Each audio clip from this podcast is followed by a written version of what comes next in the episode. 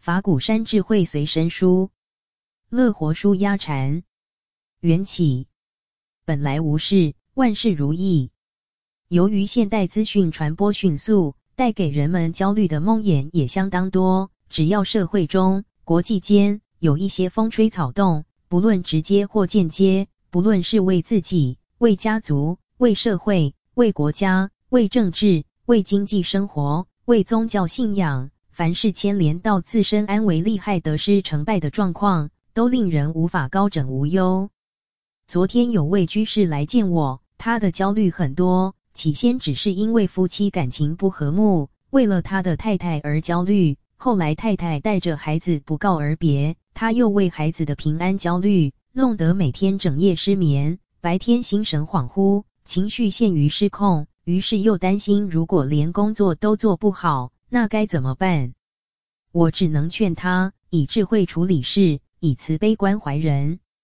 前天我也接到一封信，有一位太太，她先生过世才不久，独生的女儿又被不良少年诱拐跑了，在此同时自己身上又长了恶性肿瘤，必须及时开刀。可是他上班的公司老板却希望他马上回去复职，否则饭碗就不保。但是医生告诉他，如果不赶快开刀，病情会越来越严重。他若开刀又无医疗费可付，虽然手上还有些股票，可是现在正是股票下跌到了最谷底的当口，他又舍不得把仅有的股票卖掉。况且医生告诉他，开刀也只有一半痊愈的机会。凡此种种让他非常的焦虑，于是写了一封信来向我求救，以智慧处理问题。我常常遇到一些好像正被困在火海之中的人来向我求救，通常我会倾听他们的问题，知道他们所焦虑的是什么，但不会将他们的焦虑变成我自己的梦魇。我给他们的建议有一个原则：对感情的问题，宜用理智来处理；对家族的问题，宜用伦理来处理。即使发生了不得了的大事，也应用时间来化解、淡化。如果真是无法避免的倒霉事，那只有面对它，接受它。能够面对它，接受它，就等于是在处理它。既然已经处理了，也就不必再为它担心，应该放下它了。不要老是想着我怎么办，而是睡觉时照样睡觉，吃饭时照样吃饭，该怎么生活就怎样生活。如果用情绪来处理感情的事，用理论来处理家族的事，如同以刚克刚，以火救火，事情会越弄越糟。尤其在处理人际问题之时，必须要有慈悲心，多为对方设想，否则不但会得罪对方，连自己都可能无路可走。处理事务问题之时，要有智慧，将问题客观化。问题客观化了之后，便能看清如何处理才是最好的。如果鱼与熊掌只能选其一，应先把轻重缓急弄清楚了，应舍即舍，能取即取。佛法告诉我们：诸法虚幻，无自性故；舍除我执，无常故空。禅法即是佛法，以禅修的方法观照，便能超越自我的执着，超越空有的对立，也才能觉察到天下本来没有什么事可让你忧虑的。能知天下本来无事，便是万事如意。摘录自动静皆自在，原题禅与现代生活。放松的方法：五分钟静坐。现代人的生活通常很紧张，如何使用真正有效的方法来让自己放松一下，是非常重要的事。放松身心和纵情娱乐并不相同。有些人以唱卡拉 OK、跳舞、喝酒、飙车、开车兜风、钓鱼、登山。划船、打球等，作为放松自己的消遣娱乐。这些活动的确可以调整生活的节奏，转换生活的环境，能使身心得到缓冲的机会，也可以达到在短时间内放松一下自己的目的。不过，在娱乐的活动之后，往往也会感到很疲累。本来是工作上的疲累，为了解除工作疲累，跑去跳舞狂欢、喝酒买醉，到第二天则会得到空虚感的疲累。原本是由于工作上的疲累才跑去玩，尽情的玩累了再去工作，就这么忙着工作又忙着玩，累来累去，循环不已的人，不知道活着是为什么，也不知道为什么要做一个人，这就叫做醉生梦死。随时都能把身心放松的方法是，先放松头脑，然后放松肌肉及神经，最后才能使血管松弛。如此一来，通体舒畅，身心平衡。静坐五分钟，放松身心。通常我教一般人用五分钟静坐法来放松自己。先把身体各部位调整到感觉舒服的状态，容许躺下的地方，平躺一会儿也不错。舒服的椅坐在沙发上也很好，若不能躺，又无处坐，轻松的站一站也不错。接着要把眼球放松，头脑放松，脸部肌肉放松，做轻松的微笑状。然后提肩做三次深呼吸，再保持平常呼吸，并把小腹放松。在这个时候，全身就应该放松了。这个方法做五到十分钟，其放松的效果，可以使你感到是一种很大的享受，不止头脑宁静，而且身体也得到充分的休息。再度工作的时候，头脑会很清楚，全身也充满了活力。其次，当人们遇到突如其来的冲击之时，例如被剧烈的动作及尖锐的声音吓到，或被他人用粗话、脏话、刻薄话、冤枉话等激怒的时候，可能会产生歇斯底里的反应。就算再镇静的人，血压也会上升，心跳也会加速。因为受到刺激时，心不能平衡，全身都在警戒状态，脉搏跟着心脏快速跳动，肌肉也跟着紧张收缩。这时候是最耗心神，也是最伤体能的。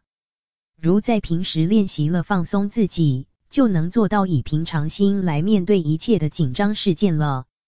这时候的首要工作，是从刺激你的对象那边把注意力收回来，注意你自己的呼吸，然后注意自己的心念，那么你的心马上会平静和安定下来。接着再以平常的呼吸，注意自己一呼一吸之间的感觉和感受，你的心情放松下来，身体也会随着放松。这时候，人家要你生气，你也气不起来了；人家要你反击，你也不会反击了。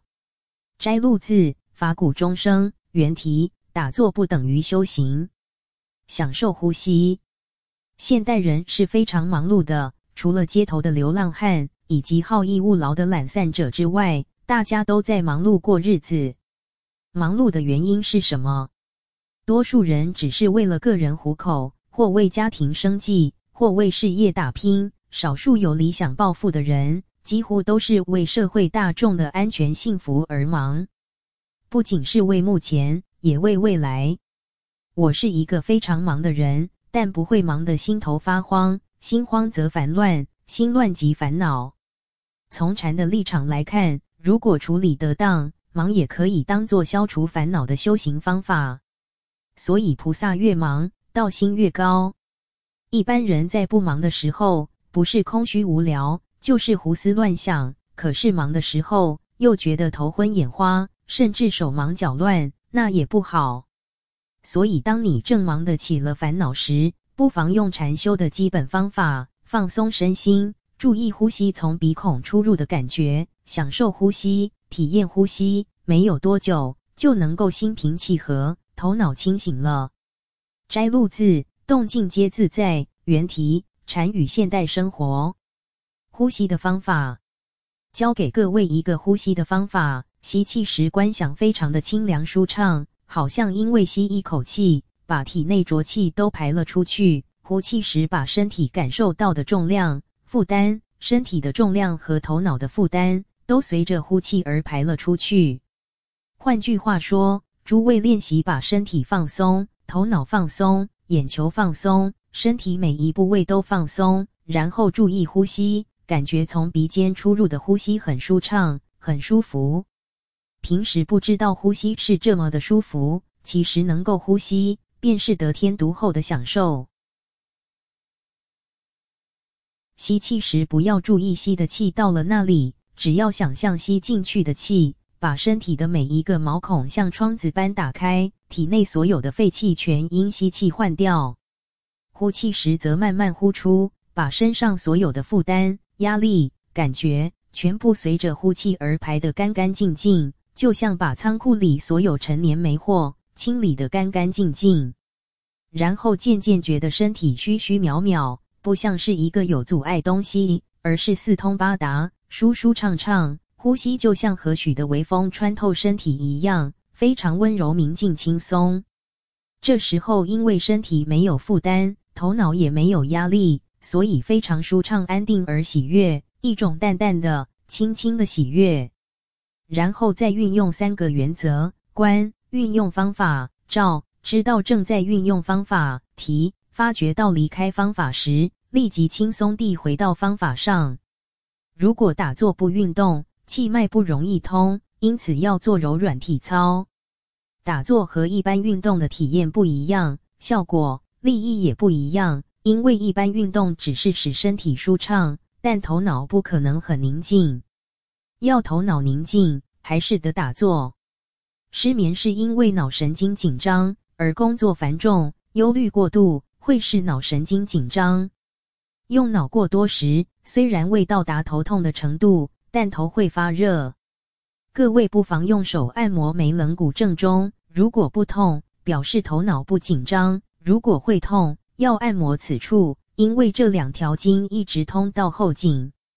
按摩时要缓缓用力，使它感觉到痛，而不是强力刺激它。按摩太阳穴的效果都比不上按摩这两个眉棱骨的显著。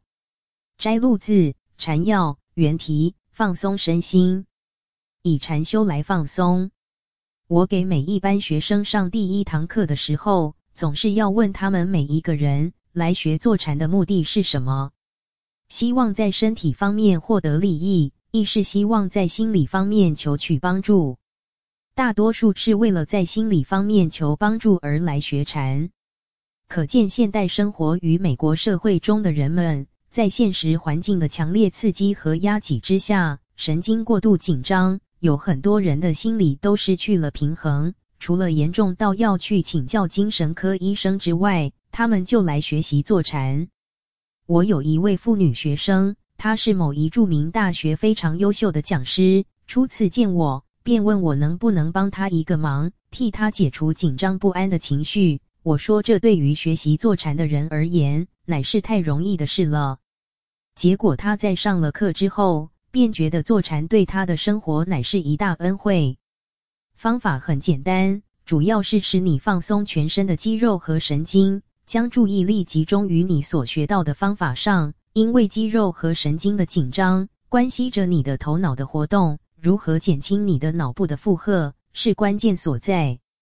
当你的妄念及杂念渐渐减少之时，你的脑部就可渐渐的得到休息，脑部对于血液的需求量便越来越少，使有更多的血液遍流全身。同时，由于你脑部轻松的缘故，全身的肌肉也放松了。因而血管放大，周身感到舒适，精神自然感到爽朗，头脑的反应也自然更为明快和轻松了。摘录自禅的体验，禅的开示，原题：从小我到无我，不用力的放松，放松身心是随时随地将脑部神经及全身肌肉保持在轻松的状态。初初练习之时，可以采取以下方法。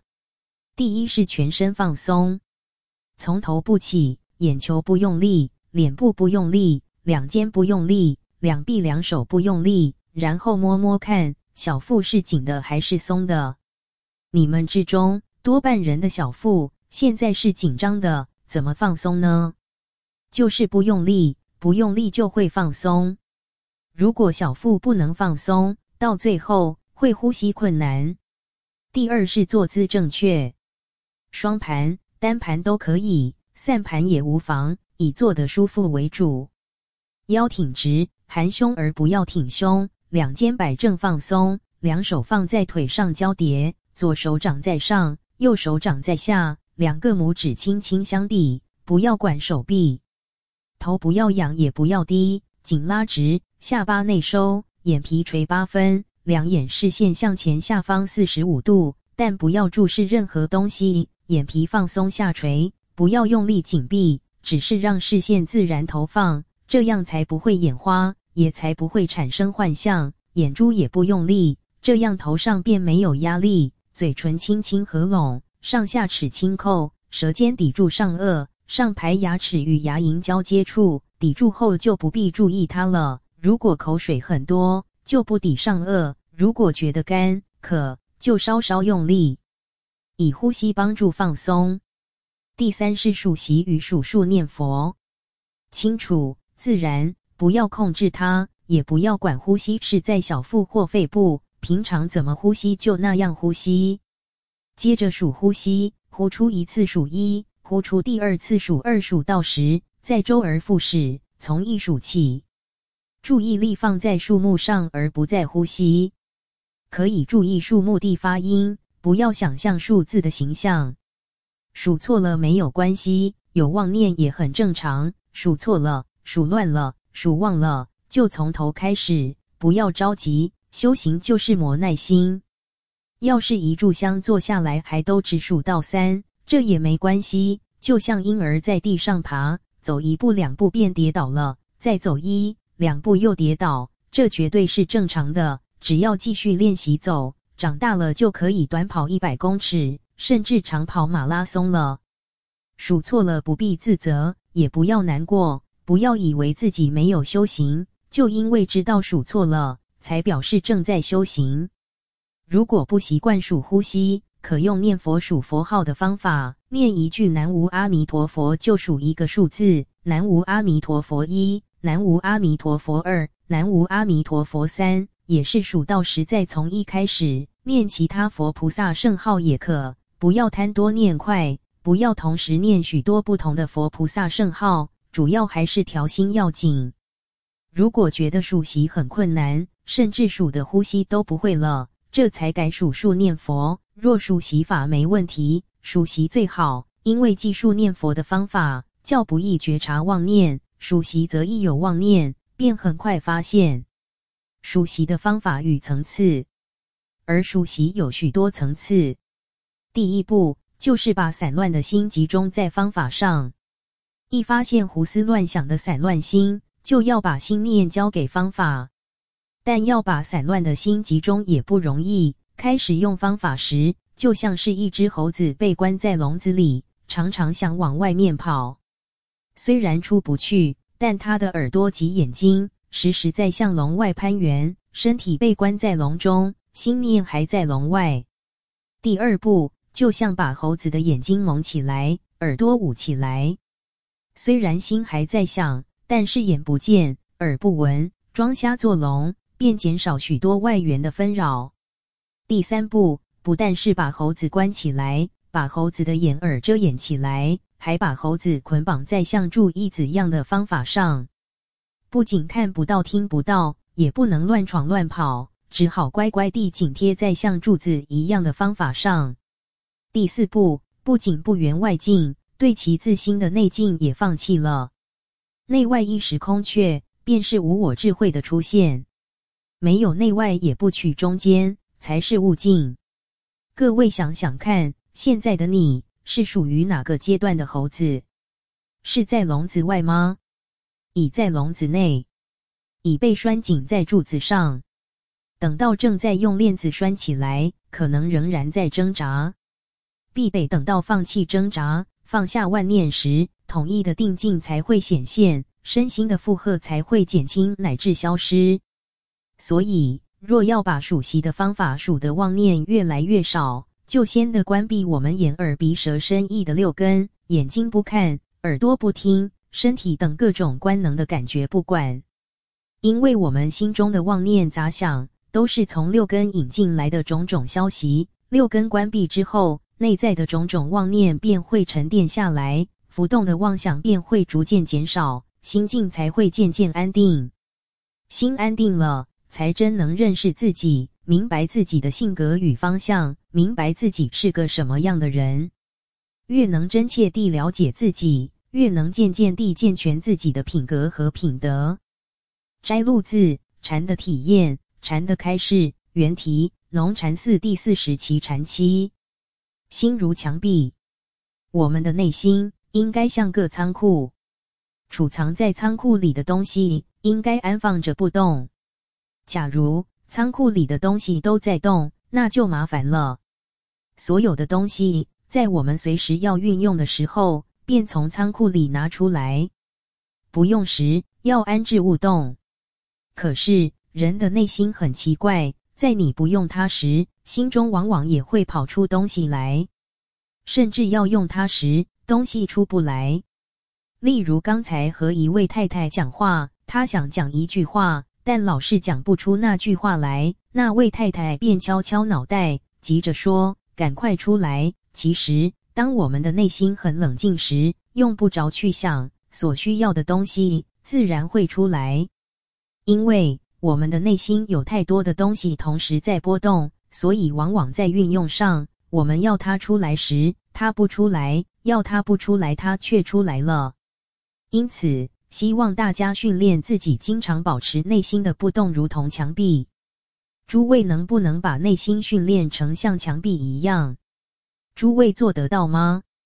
将过去所学、所经验的一切，全都摆在仓库里，不要动它。能吗？倘不能做到怎么办？当我们看到有人说话很粗气而心生厌烦时，会叫他闭嘴。但是，当你的内心在很混乱的状态中，你无法指挥自己去执行正常工作的时候，你有没有办法叫他闭上呢？这的确是不容易的事。菩提达摩告诉我们的修行方法，就是二入四行。二入是理入及行入。心如墙壁是理入，另外四种形是行入。四种行的内容是：一、报冤行；二、随缘行；三、无所求行；四、称法行。一、报冤行。现在所有一切的结果，必然有其原因，而我们并无法一一知道。这其中的原因，依佛教的观点而言，乃是无始以来，多生多世以前就跟着生命带来。然而，我们并不知道自己的过去生，也无法去证明它。同样的，就此生而言，从我们出生开始到现在为止，也有很多自己无从记起的事。因此，当我们遇到不幸的事、不如意或不愉快的事，如何才能够让自己想到此事必有它的原因呢？我们可能不完全知道这其中的原因，但是也无需去理它。只需确认果从因来，只有接受它了。如果我们仅仅是逆来顺受，在态度上不也很消极吗？事情既然已经有了前因，倘若再以另一项原因相加进去，事情所得的结果和情况就会更改。所以在态度上，第一要接受事实，第二要寻求解决的方法。首先，遇事不要烦恼。譬如我们这间房子现在突然失火了，该怎么处理？房子失火必然有原因，我们是先救火呢，或者是先跑出去呢？又或者是先坐在这里研究原因呢？当然是必有因由，先别管原因，我们现在是解决问题要紧，先当跑出火宅设法救火，然后追究火手是谁吧。能如此，方能解决种种的不如意事。凡事发生困扰时，我们便以这种态度来接受、来解决。二、随缘行。任何幸运的事，任何好事，也都有其原因。遇到不幸的事，会感到痛苦，这是正常的。但有些人遇到幸运的事，却并不快乐，反受其苦。我们常看到很多有地位的人，有财富。有权势，他们都很快乐吗？很多人认为，只要有钱、有地位、有权势，就是幸福的。但是事实上未必尽然。男孩追上女朋友，一定是很幸运吗？我说不一定，但也并非一定不愉快。这意思是指事情的进展中，可能会发生不愉快的现象。因此，任何事情的成功与幸运，不要太兴奋，也无需骄傲。有些人在得意时，常会忘了自己是谁。国父孙中山先生曾说过一则故事：一位刚刚知道已中了大奖，就像美国的乐透奖的乞丐，因他的全部财产只拥有一根竹棍，他为了防止奖券遗失，便把它藏在竹棍里。他心中一直为发财的事兴奋，实在是太得意了，心想今后不用再当乞丐了，还要这根讨饭的竹棍做什么？这一高兴，便把竹棍扔到河里。当他想起奖券还藏在竹棍里的时候，不但钱已领不到，竹棍也弄丢了。本来穷的只有一根竹棍，结果呢？得意忘形，连仅有的竹棍也失去了。以禅的方法来生活，面对这类的事，修行者会认为这只是一件平常的事。钱来了，只是来了，他来的必有原因。等于自己在银行里从自己的户头里提了一大笔存款回家，又有什么值得兴奋的呢？无所求行。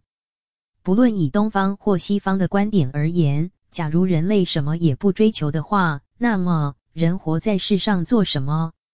人类凡事追求，就是为了有一分希望。因为有一分希望让我们去追求，所以我们才会努力，这是正常的。有所追求，这也是正常的。然而，往往人类所追求的目标不一定能实现。俗话说：“有意栽花花不发，无心插柳柳成荫。”在座的诸位多半是年轻人，我想请问你们，在幼稚园时代是不是说过“我长大了以后要做”？到了中学、大学之后，是不是又改变了观念呢？我有一位信徒和学生，他原是哲学教授，后来又去学音乐，现在既教佛学又兼职按摩师。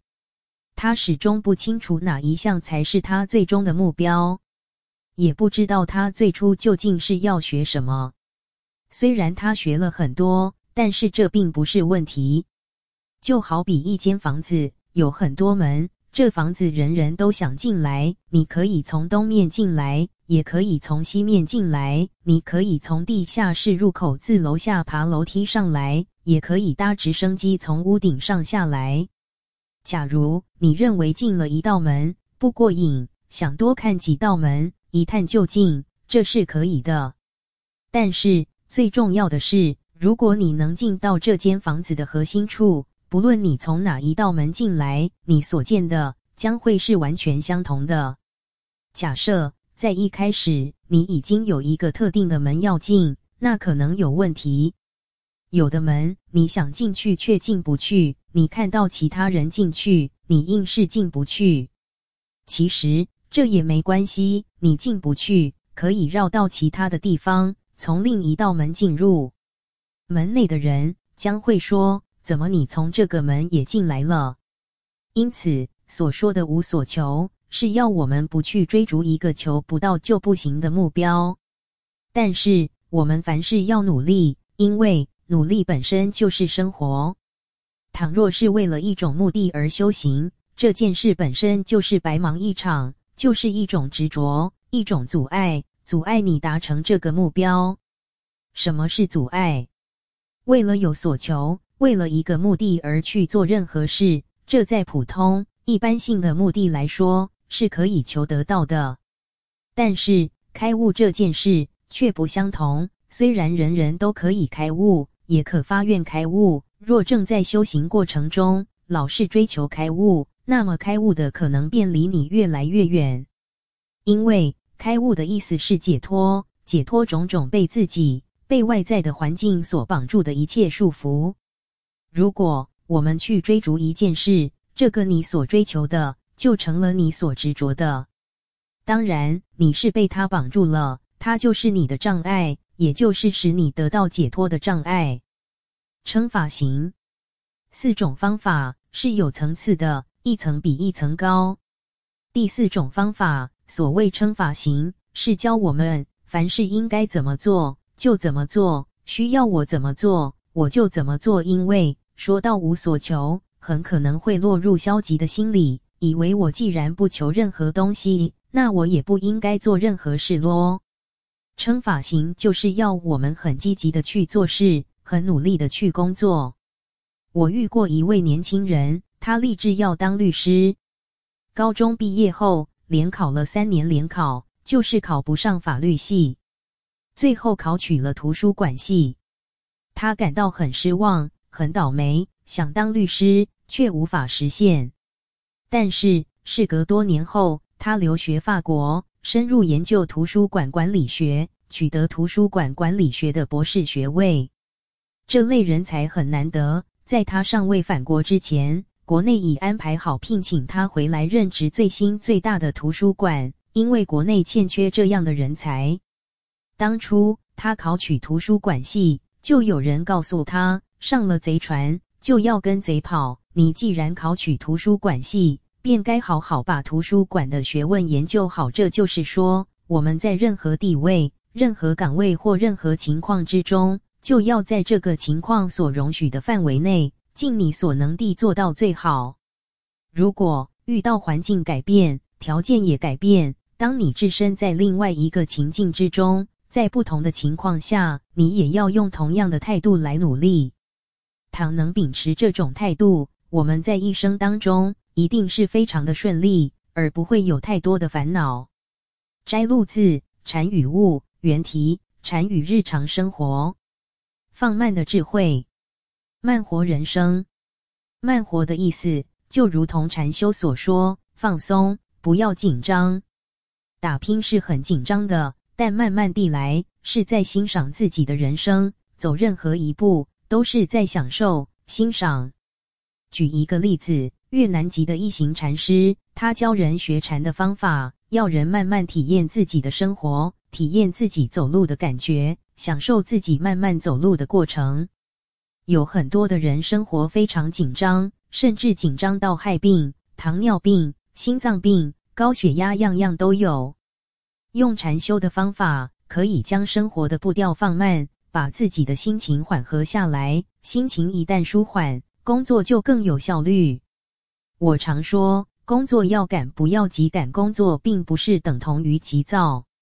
通常很多人赶工作都会很急，手也急，脚也急，心也急。工作好像是赶的，赶的结果反而让工作出差错。慢慢的做，反而会做得非常好。我有一位女弟子在哥伦比亚大学读书，那时我也在美国，他担任我的侍者，每天替我准备早午餐，晚餐则等到下课回来再做。这位弟子每天一早起来还要做早课，他的动作很慢，不慌不乱，却效率很高。慢动作之中也可以做出细功夫来，功夫细而效率高。他在一小时内可以做许多事。慢与效率是不冲突的。我问他，动作这么慢，为何一小时可以做这么多事？他说，不能快，快就会乱了方寸。我很清楚每小时、每分钟应做的事。还有另外一位女弟子，她整天都很忙，包括扫地也是很快，但拼命扫却扫不干净。因为忙就想很快的扫完，反而扬起许多灰尘。结果地扫了却不干净，他每天拼命的工作，但工作效率和品质都不好。由此可见，慢活的提倡和发挥效率、发展潜能是不冲突的，反而是有助益的。摘录自《方外看红尘》，赶而不急。我常说，工作要赶而不急，就是工作要有效率，虽然速度要快，进度要赶。但是工作的态度及心情不能着急。有人看到这句话，觉得是我在唱高调，认为这是无法做到的事。其实只要有心尝试，经常练习，把心情转化得非常平顺、愉快、缓和、不紧张，这是可以做到的。当然，放轻松并非游手好闲、无所事事。生活当然要有目标，工作也要有计划。而且要有实现的决心。人既然需要生活，就一定有许多工作项目等着去完成。何况人之所以为人，一定要确立生活的目标与计划，要有所谓的生涯规划。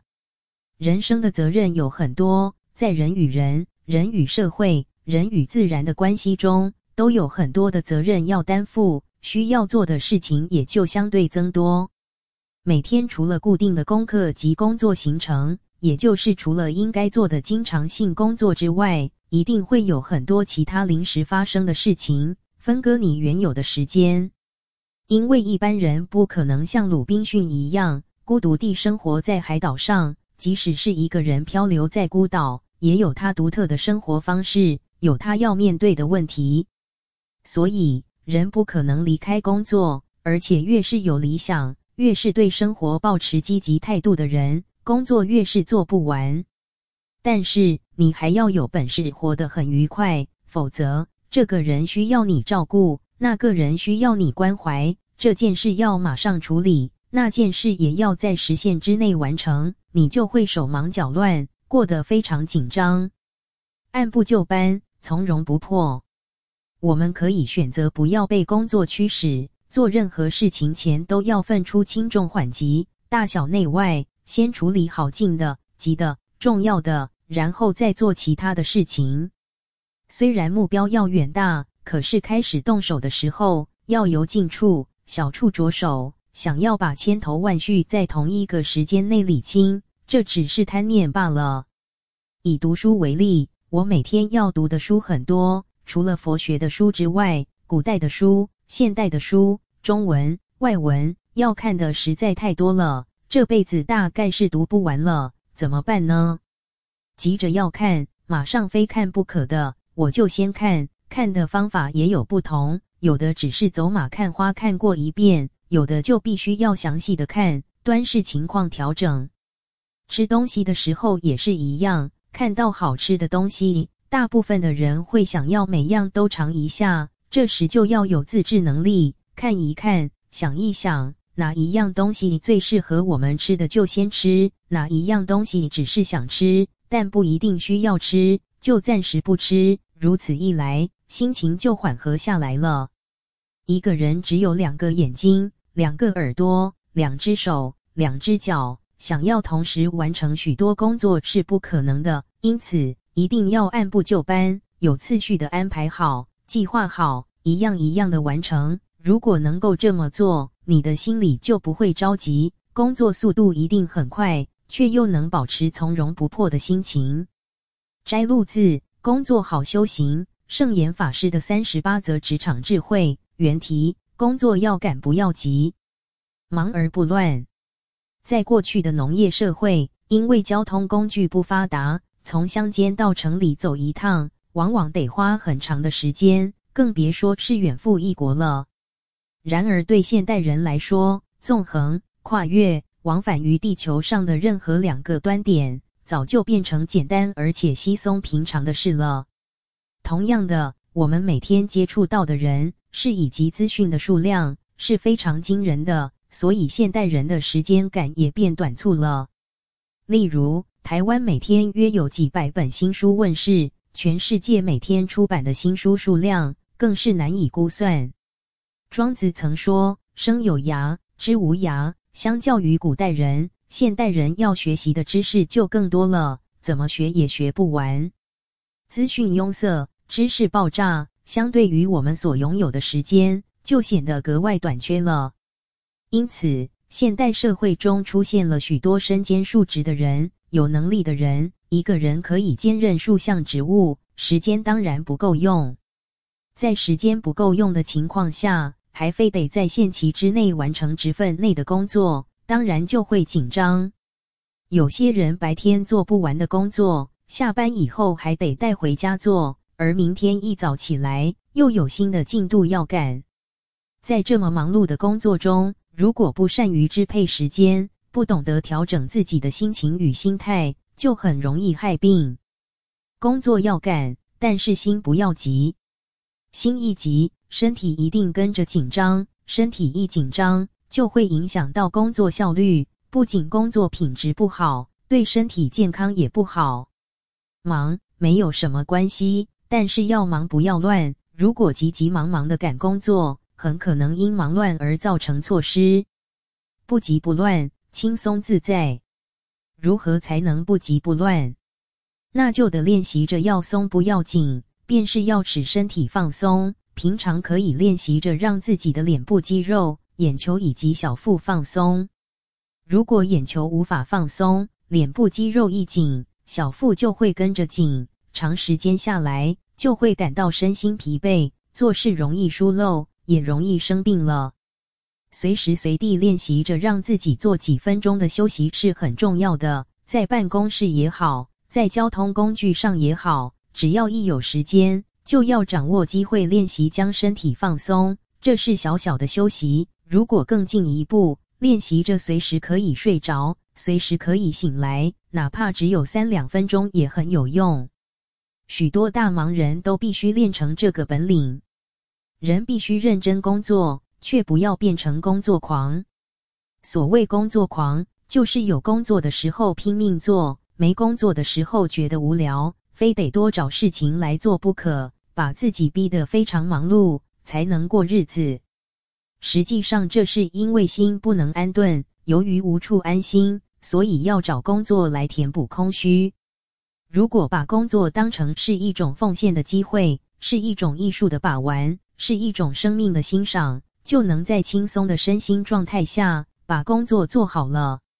摘录自《人间事》，世事规律，在我们的生活中，经常会受到很多的干扰，而我们需仰赖着法律和政府，以保障我们的自由与安宁。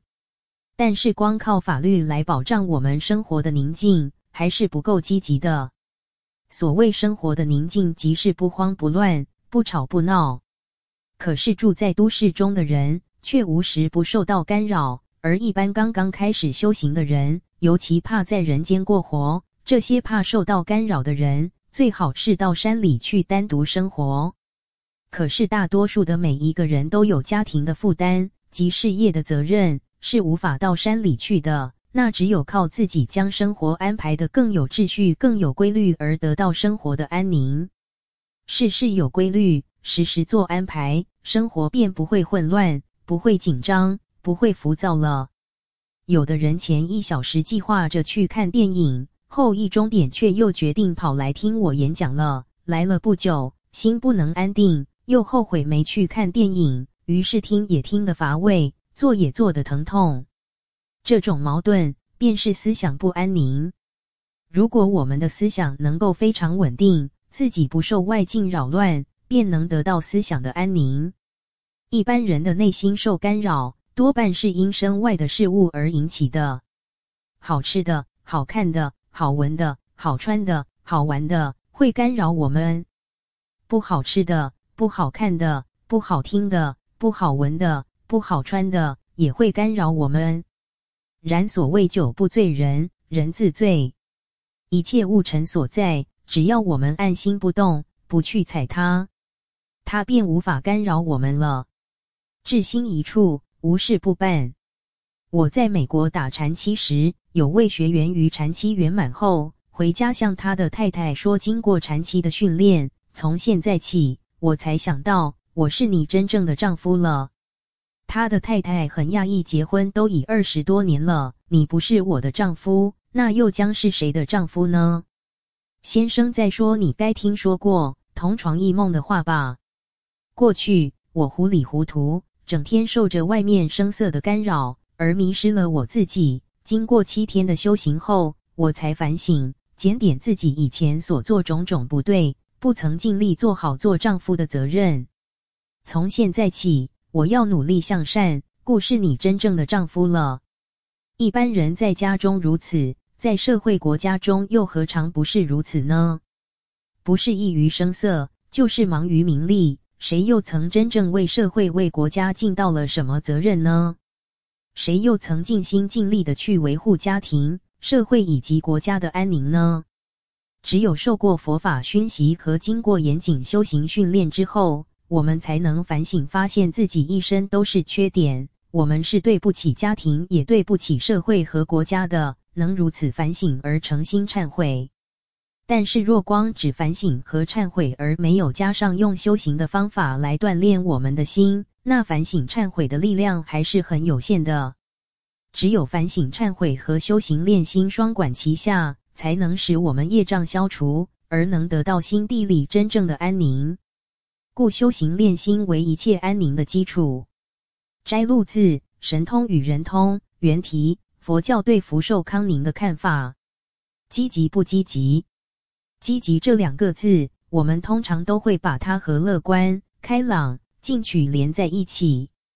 既然积极是这么正面的，如果我说太积极也不好，可能会有人不以为然了。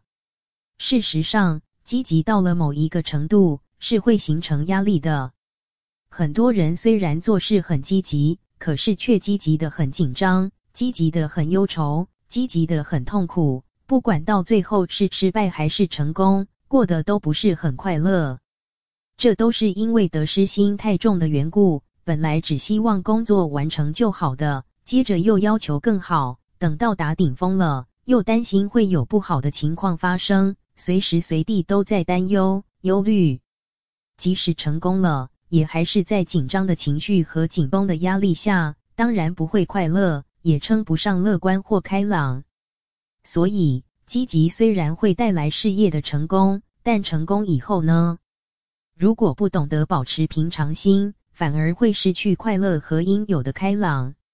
想要积极而不紧张，或是没有压力的唯一办法，就是得失心少一些。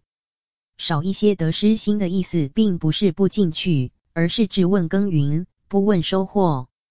把耕耘当作自己的责任，尽责任去播种、施肥、浇水，该做的工作不断去做，以乐观的态度期许未来，相信一定会有好收成。其他的就顺其自然了，不需要太忧虑、太难过。即使收成不好，也要告诉自己，大环境不是我所能掌控的，我只要努力就好了。欣赏自己努力的这一份精神，而不要把心思放在对结果的斤斤计较。只问耕耘，不问收获。试着欣赏积极付出的自己，曾经努力过的，无论结果是什么，都不会白费，也都会很值得。因为用了心，就不会浪费生命。即使不成功，也换取了经验，得到了自我的成长。还有一种过度积极的人，因为希望在短时间内做很多事，所以就会很心急。而这种心急，不但不是积极，还会妨碍积极。所以我常常说，对工作应该要干，但不要急。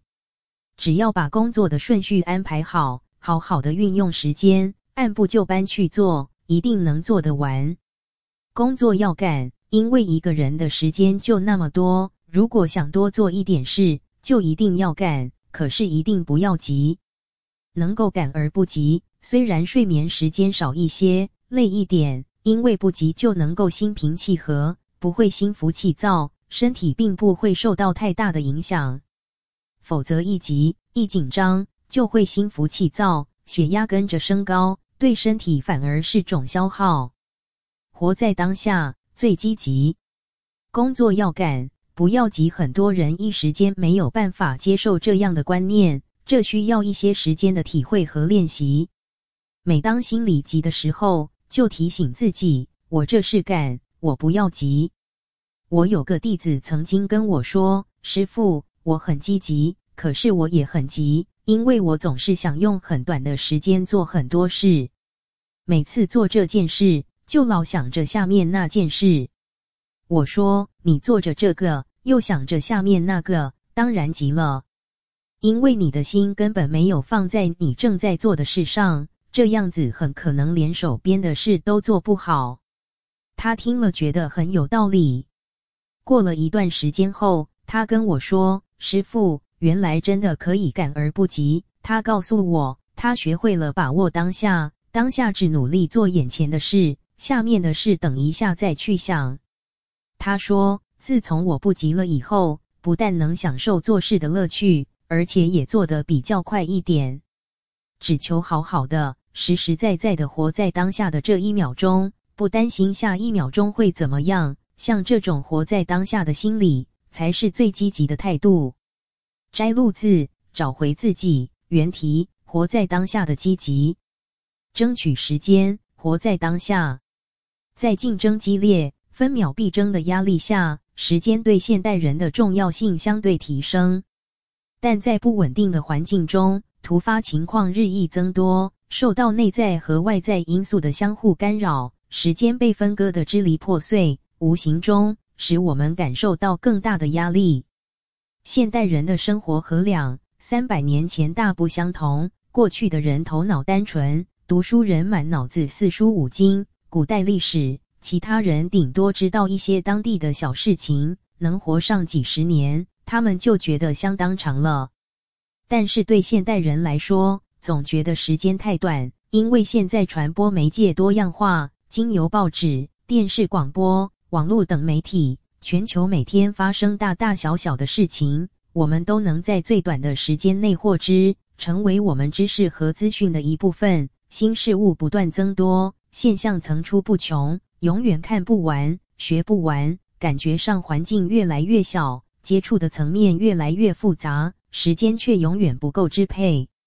此外，资讯爆炸的结果，使我们的头脑充斥着各式各样的人、事、物，令人应接不暇。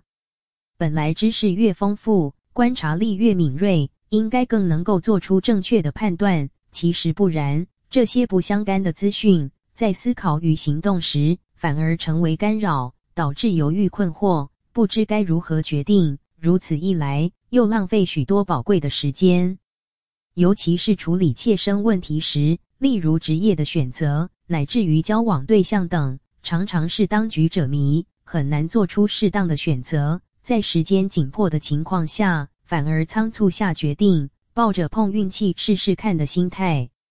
当下的力量，所以在时间的运用上，我们有许多功课要学习。几乎每一个人都是忙人，即使是没有工作的人，也有日常的琐事要忙。每个人不但身体忙，头脑也忙得不可开交，时间当然不够用。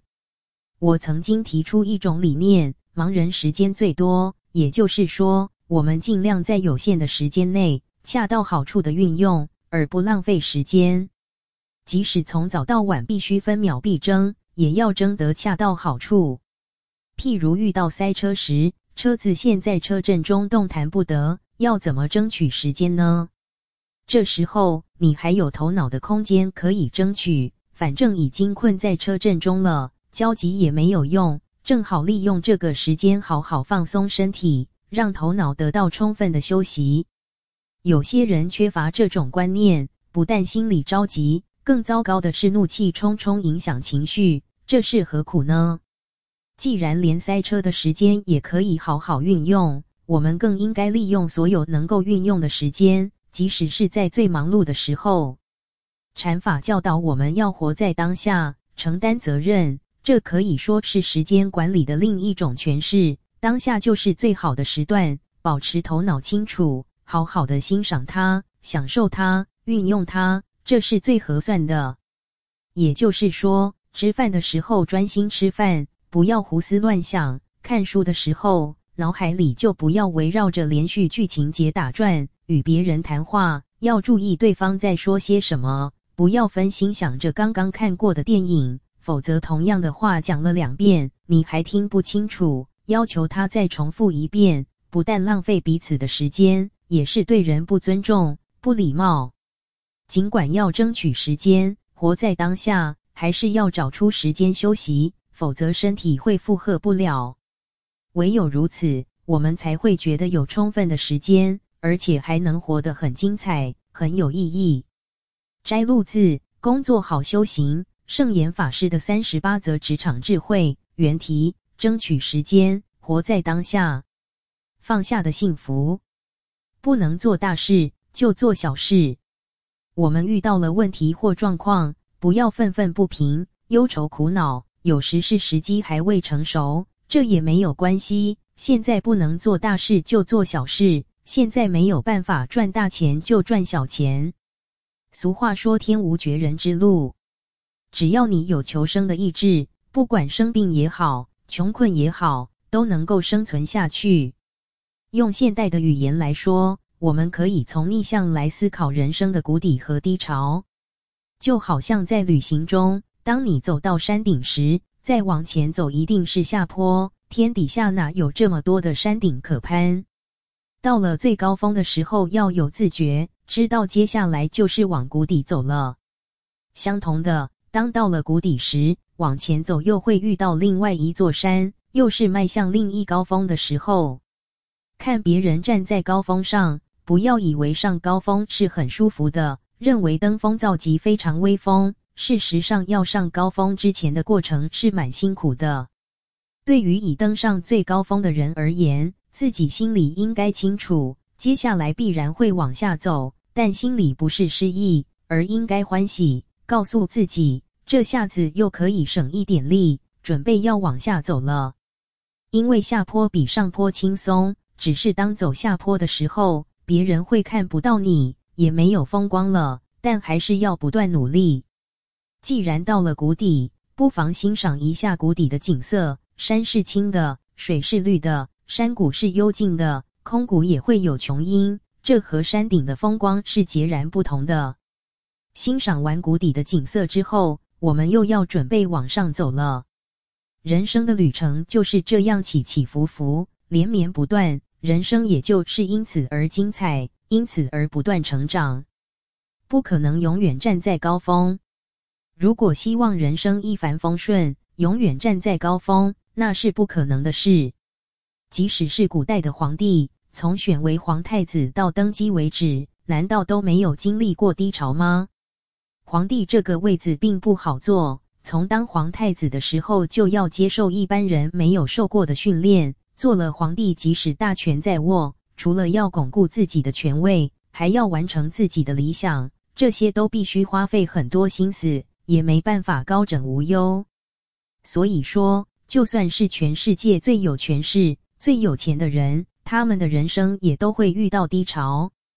人生不可能永远是直线上升的，生命过程中的波波折折要视为一种磨练，是成长的必经过程。如果没有勇气面对，不但错失成长的机会，也将会烦恼重重。要除烦恼，谈何容易？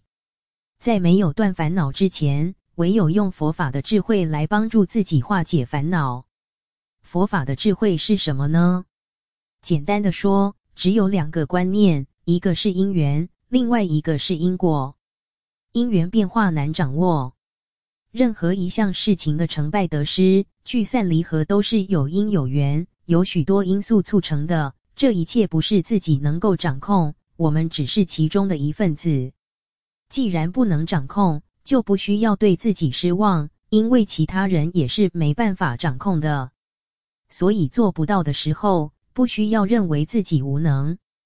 因缘也就是时机，包括自己的能力、健康以及环境里的种种现象，例如自然现象、社会现象、家庭的伦理现象等。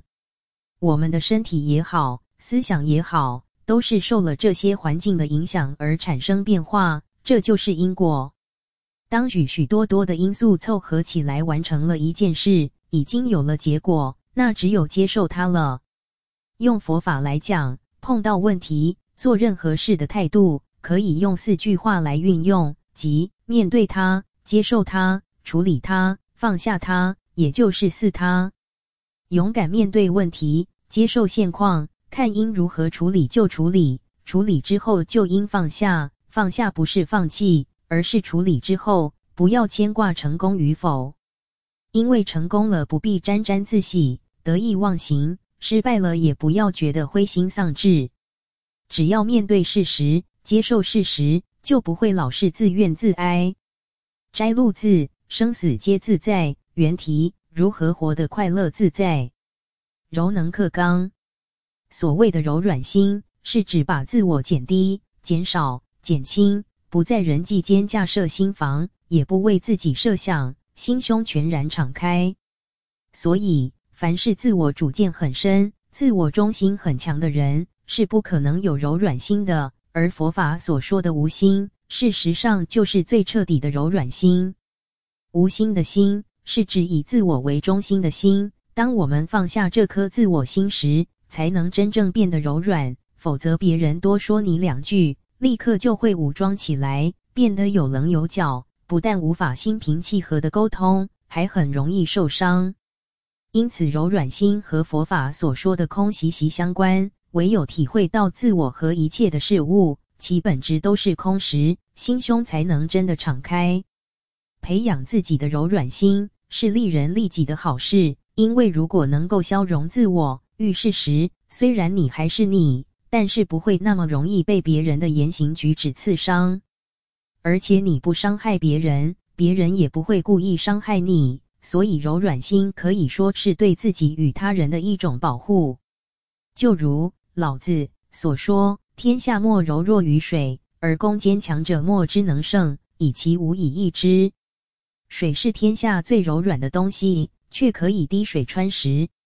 水没有一定要去的地方，但只要有空隙，它就处处都去，而且它的形态不断变化，遇到冷的变成冰，遇到热的变成气。遇到什么就变成什么，虽然一直在改变，但是无论怎么变，它的本质却始终不变。这是因为它始终掌握住自己的原则，有原则、有方向的柔软。一个真正柔软的人，就像菩萨一样，他只有一个方向，就是帮助所有众生得到利益。只要众生能得到利益，无论要他变成什么都可以。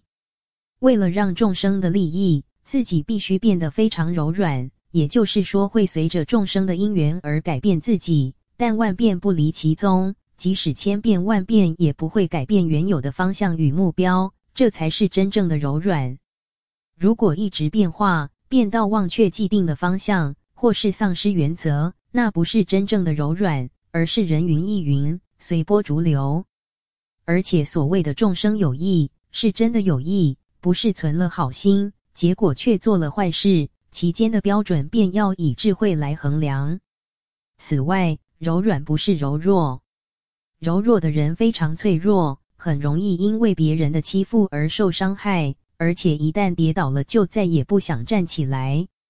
但是有柔软心的人不会受人欺负，因为这种人就像水一样，很有弹性，懂得顺应情况变化，或绕圈，或转弯。即使别人踢他一脚，他倒下来以后，又可以马上站起来，就像不倒翁一样。这就是所谓的柔能克刚。坚强和柔软本质上也是相通的。坚强的人韧性非常高，不容易被挫折打倒。以我自己为例，我的身体很瘦弱，运气很不好，智慧也不够高，但是我永远都循着同一个方向努力。在某些情况下，我可以停下来，暂时不走，或是转个弯，不一定要直走，但我一定会朝着同一个方向前进。所以一路走来，走到今天，无论走的是大路还是小路，总算走出一条路来了。摘录自从心沟通原题，真正的柔软，寻找自己的蓝海。压力或竞争，看来都是外在的环境，其实都是自己给自己的。人要在高度竞争的环境中活得好，许多人说要培养抗压性，但是更高明的方法不是硬碰硬的抗拒，而是顺势化解、转移回避。抗有对抗的意思，如果弄得不好，就会两败俱伤，产生后坐力。所以我主张四两拨千斤，好像打太极拳，避重就轻，化有为无，转实为虚。要怎样才能做到呢？压力其实是来自于自己想争取的，争取不到；自己想要排除的，却排除不了，因而取舍失据，这样压力就来了。所以求不得很苦，但是如果不去求，不去取呢？如果不正面抗拒而侧身回避呢？也就不苦了。我的行事哲学是：已经有人做，大家抢着做的事，那我就不做。但如果是我不做就没有人要做的，需要有人做的事，我就去做。如果回避不了的，我就侧身走过去。还有，如果大家抢破头都要做的事，他们没有看出怎么做比较好，那我就做。如果别人看了也学我这样做，又来抢，没关系，就放手让人抢去，因为我已经又前进一步了，不用害怕有人来竞争。所以，我一直在人少的地方开路，常常是独自一人努力，哪会有竞争呢？这叫自知之明，不叫压力。提升能力，化解压力。举例来说，法鼓山是最早兴办佛学研究所的。刚创办的时候，台湾只有这么一家佛研所。后来，许多道场也觉得办佛研所的确是很重要，可以培养很多佛学人才，也纷纷开办了各式的佛研所。国内的师生资源有限，佛研所却越办越多。我们是不是要关门呢？不用，我们可以再想别的路子，由国外多聘老师来，加强师资阵容，提高教学素质。结果，我们的佛研所既可以和国际交流，又可以跟上国际水平。所以，分享资源并不是坏事，大家资源共享，但我们继续往前走。竞争不一定是压力，而是促使你向前的动力。如果你在原地不动，在同一个空间里和别人争有限的资源，那一定很痛苦。我们不必非得打倒别人，自己才能站起来，而是要加强自己的能力，化解压力。看见压力与竞争，别当成是压力，可以当成是转型的机会，可以成长、突破、转化压力为助力。你可以选另一条路，不必为了竞争和别人挤破头。好比说，人家都在吃辣椒，你也拼命去吃吗？不用，你可以选择别的食物，另外选一种最适合你的食物，岂不也可吃得津津有味。如果你在学校或办公室里被别人视为假想敌，那很正常，代表你很优秀，应该觉得快乐才是。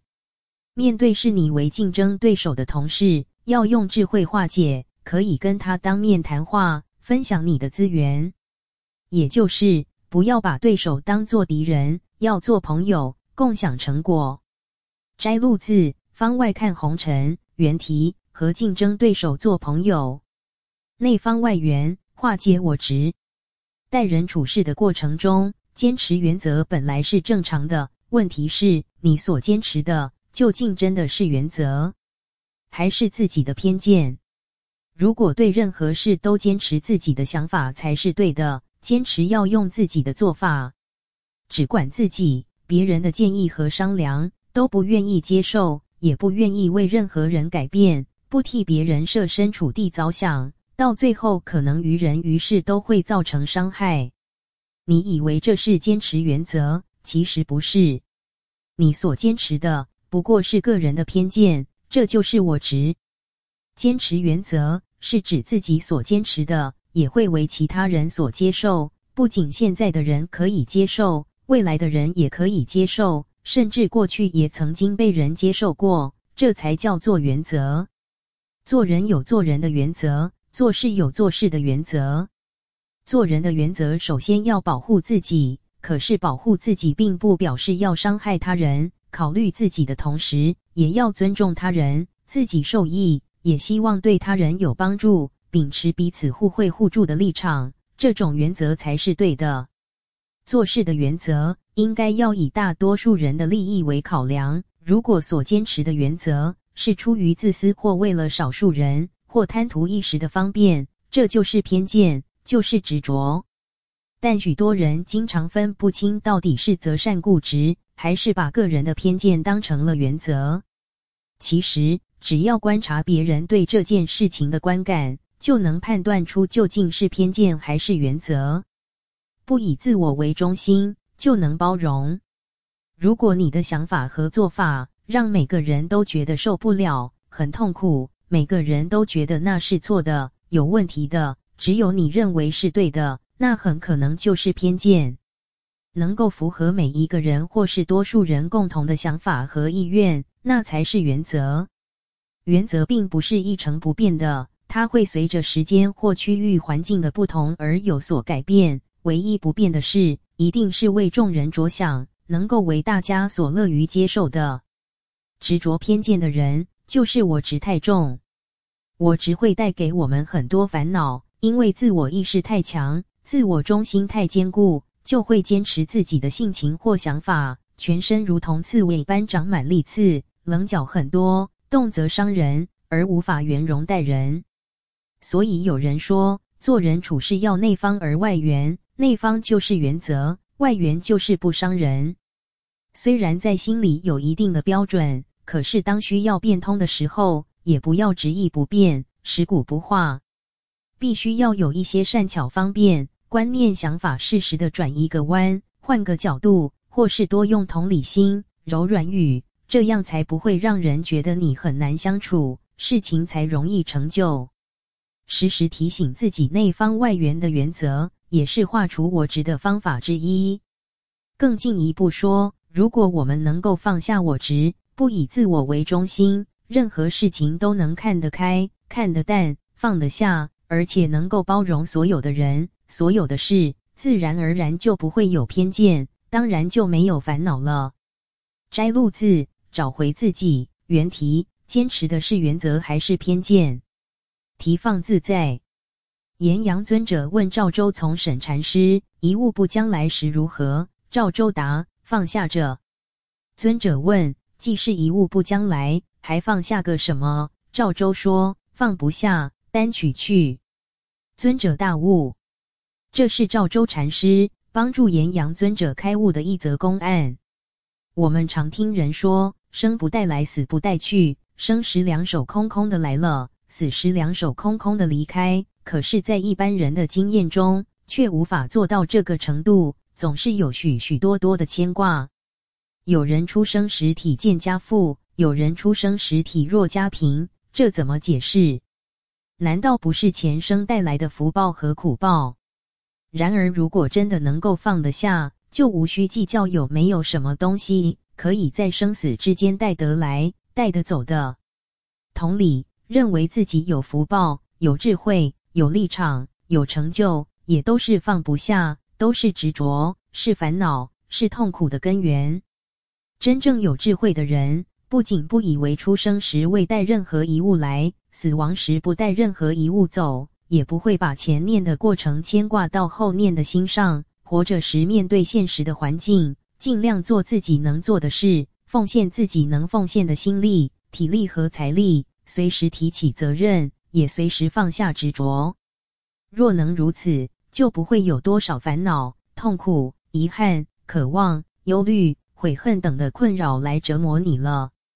此处岩阳尊者的问话。可有两层意境，一层是怎样才能算是一物不带来，另一层是如果真的能有一物不带来的修养功夫，就该是开悟了。未开悟的人又怎么样呢？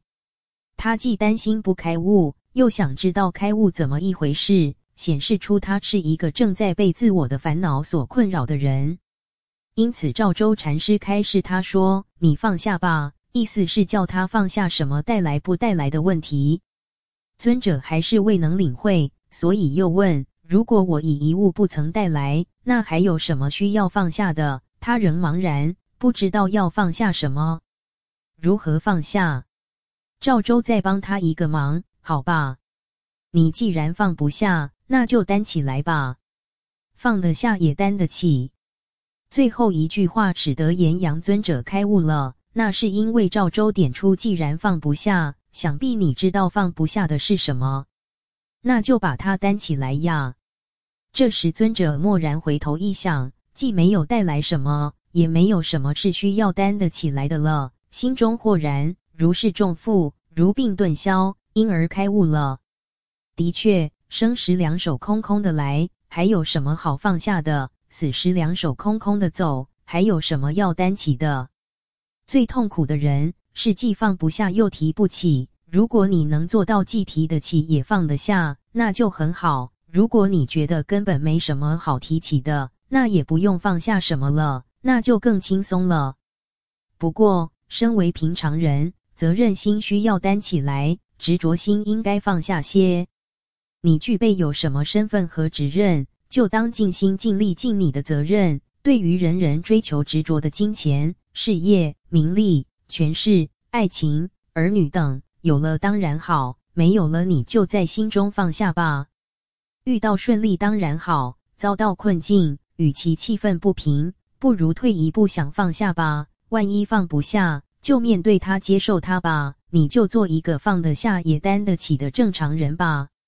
摘录自公案一零零，原题一物不将来，日日是好日。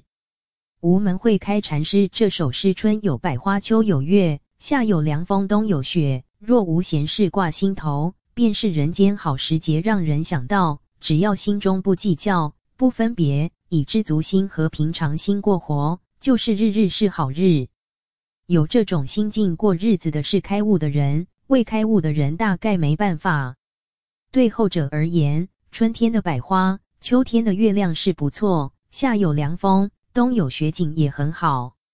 可是春天除了百花，也有荆棘和毒蛇；秋天除了明月，也有落叶和枯藤；夏天有酷日肆虐，蚊虫扰人；凉风虽好，吹不走这些烦恼；冬天有凛风烈夫。寒冰剁指，雪景虽美，掩不住这些缺憾。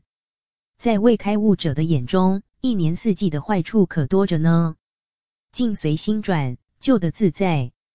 无门会开禅师却叫人往好处看，往好处着想，心境就会改变。如果往坏处看，往没有办法的方向看，则是自寻陌路，自讨没趣，自掘坟墓。春天不一定处处是花。但要看有花的地方，孕育百花怒放的心境。秋天虽然萧瑟，不妨培养如明月一般皎洁的胸怀，心中自然安闲。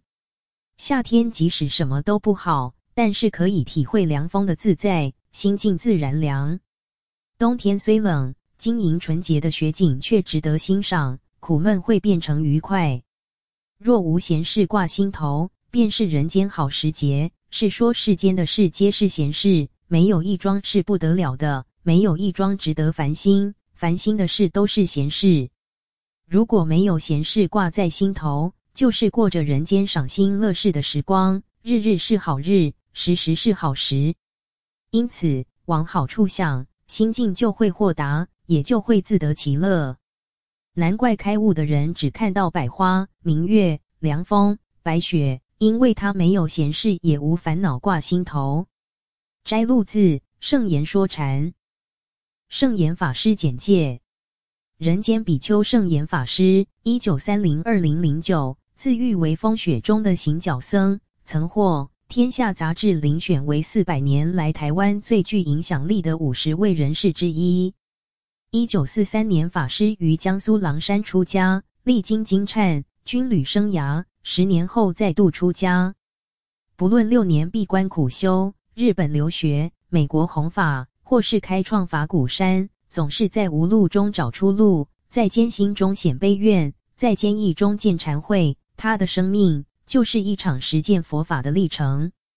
为了提高佛教地位及僧众素质，法师在四十岁时毅然赴日留学。一九七五年取得东京立正大学博士学位。历任台北文化大学、东吴大学等校教授，以及中华学术院佛学研究所所长、美国佛教会副会长、易经院院长，并创办中华佛学研究所、法鼓山僧伽大学、法鼓佛教学院、法鼓大学，培养佛教高等研究人才。一九八九年擘建法鼓山，历经十六年，终于在二零零五年十月二十一日举行开山大典。此世界佛教教育园区旨在推动学术研究、修行弘化、关怀照顾等工作，并逐步扩建海内外弘法、禅修、文化、教育、关怀的组织体系。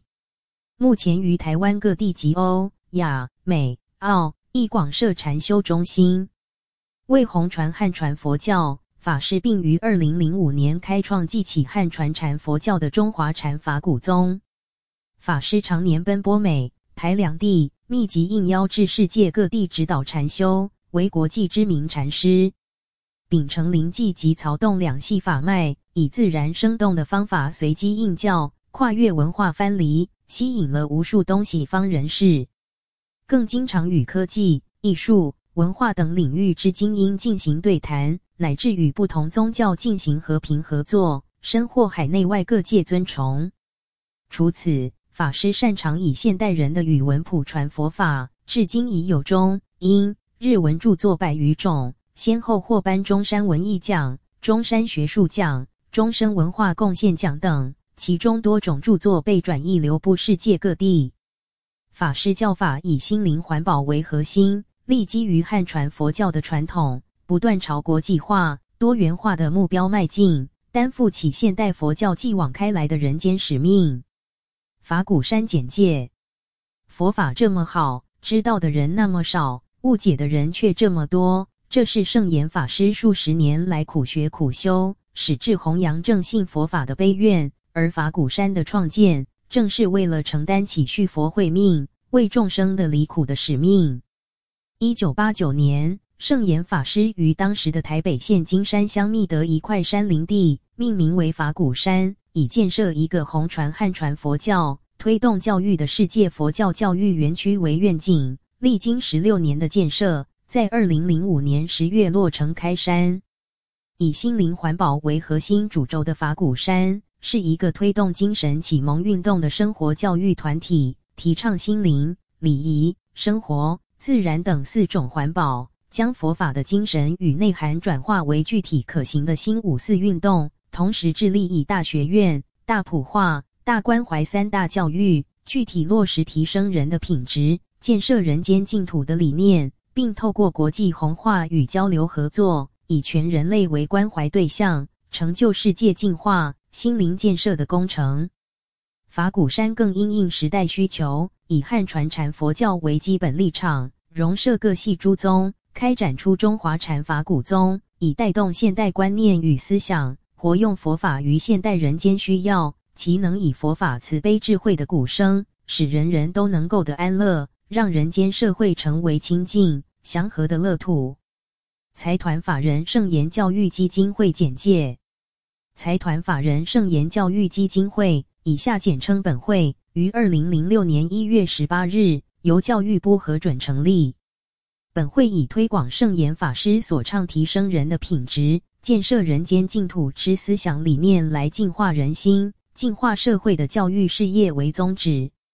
圣严法师的思想理念着眼于人间净土的阐扬实现，其一生均致力于将佛法融入现代人的生活。以佛法来提升现代人的生活与品质，希望宗教界、学术界及有兴趣、有愿心的人士均能加入此方面的探讨、研究及实践。